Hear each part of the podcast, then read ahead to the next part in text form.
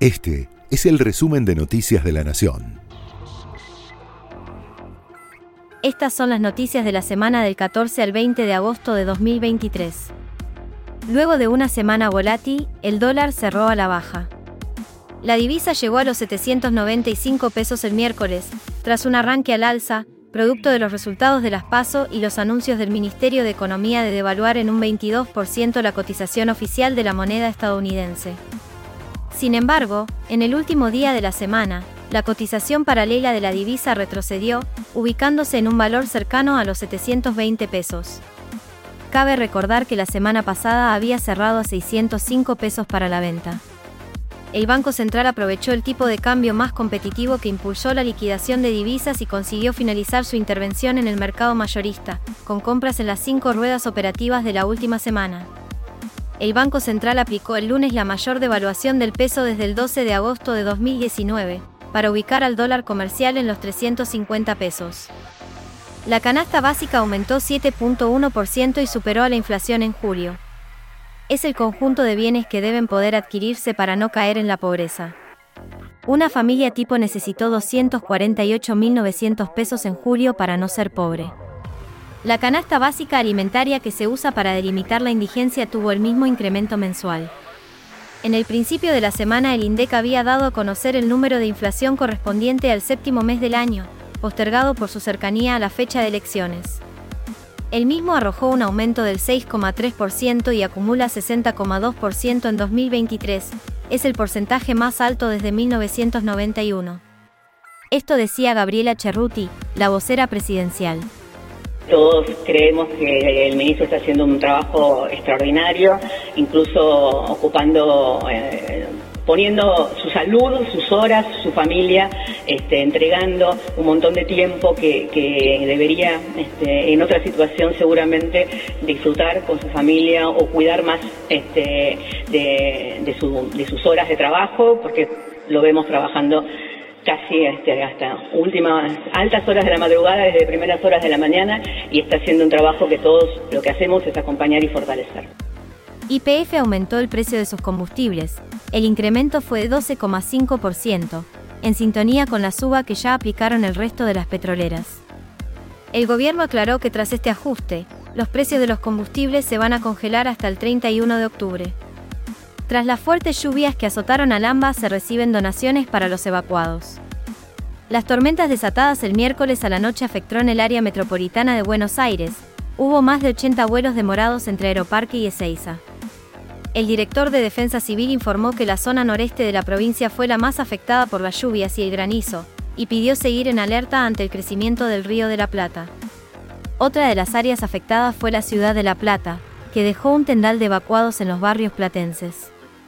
Numerosos clubes e instituciones intermedias se convirtieron, por gestión de la comuna, pero mayormente por iniciativa vecinal, en centros de evacuados y lugares donde se reciben donaciones.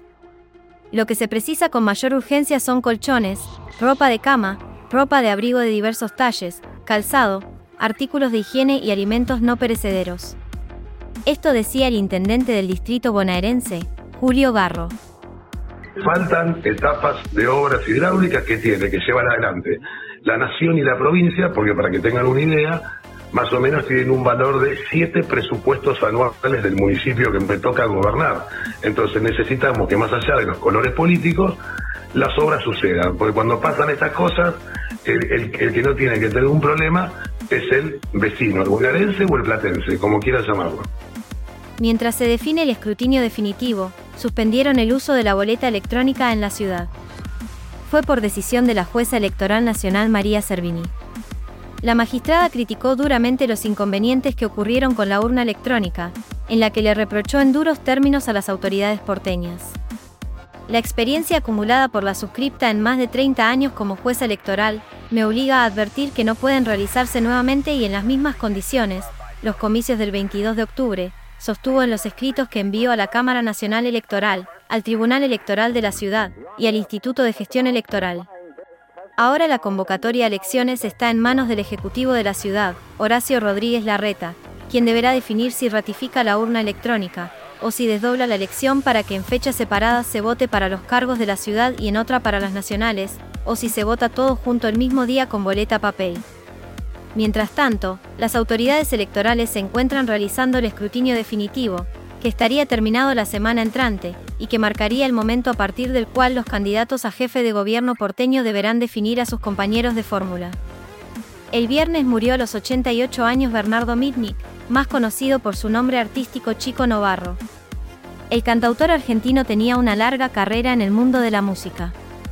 Su fama inicial se dio cuando integró el elenco del Club del Clan, desarrollando luego un exitoso camino como cantante solista y compositor de tangos y boleros.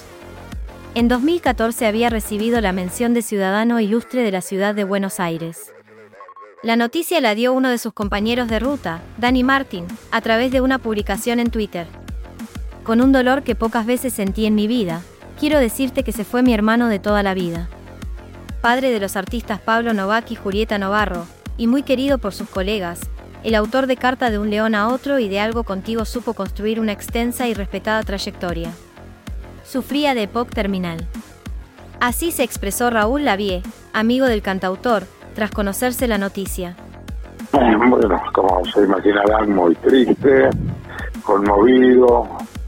Este, ahora estoy un poco más tranquilo porque, bueno, me desahogué bastante con el primero que me llamó, que fue Jorge Lanata, y ahí pude sacar mi angustia, lo que me produjo esta noticia, ¿no? Pero, pero, pero más que nada, porque con, con Miki, como yo le decía, teníamos una relación que excedía su, digamos, su, el oficio que nos unía, que era, que era la actuación, la música, etcétera, para ser eh, amigos, entre otros amigos nos juntábamos este, semanalmente, jugábamos mucho al golf juntos, y ese ese juego este permitía una relación más más más, íntima este, y entonces hablábamos de un sinfín de cosas. Lionel Messi busca su primer trofeo en su aventura norteamericana Inter Miami buscará su primer título este sábado desde las 22 cuando se mida con Nashville SC por la final de la Leagues Cup 2023. Con Messi de titular, el elenco dirigido por Gerardo Martín intentará seguir con su buena racha y ser campeón. Tras golear por 4 a 1 a Philadelphia Union, con gol incluido del astro argentino, las Garzas se aseguraron un lugar en la CONCACAF Champions Cup 2024, el certamen continental de América del Norte. El partido podrá verse a través del sistema de suscripción MLS Paz de Apple TV. En la previa al encuentro definitorio, el capitán de la selección argentina brindó una entrevista poder, poder disputar la final de este torneo, un torneo muy, muy competitivo, pero bueno, veía lo que, lo que el equipo iba mejorando, lo que el equipo iba creciendo el día a día, eh, de la llegada del, Tato, creo, del Tata creo que, que, el equipo hizo muy, un cambio muy grande, donde, donde tenía la personalidad para, para intentar hacer lo que el técnico le pedía, que era jugar, salir de abajo. Eh, generar superioridad en mitad de cancha para, para empezar a encontrar los espacios. Y, bueno, eso nos hacía ilusionarnos y, saber de que por lo menos íbamos a estar a la altura de, de, competir. Después se puede ganar o perder, pero sobre todo competir y, y, pelear por una victoria. Y bueno, gracias a Dios nos toca estar en, una final y es, es maravilloso. Comenzó la Copa de la Liga. El certamen de primera división para la segunda mitad del año dio su puntapié inicial esta semana.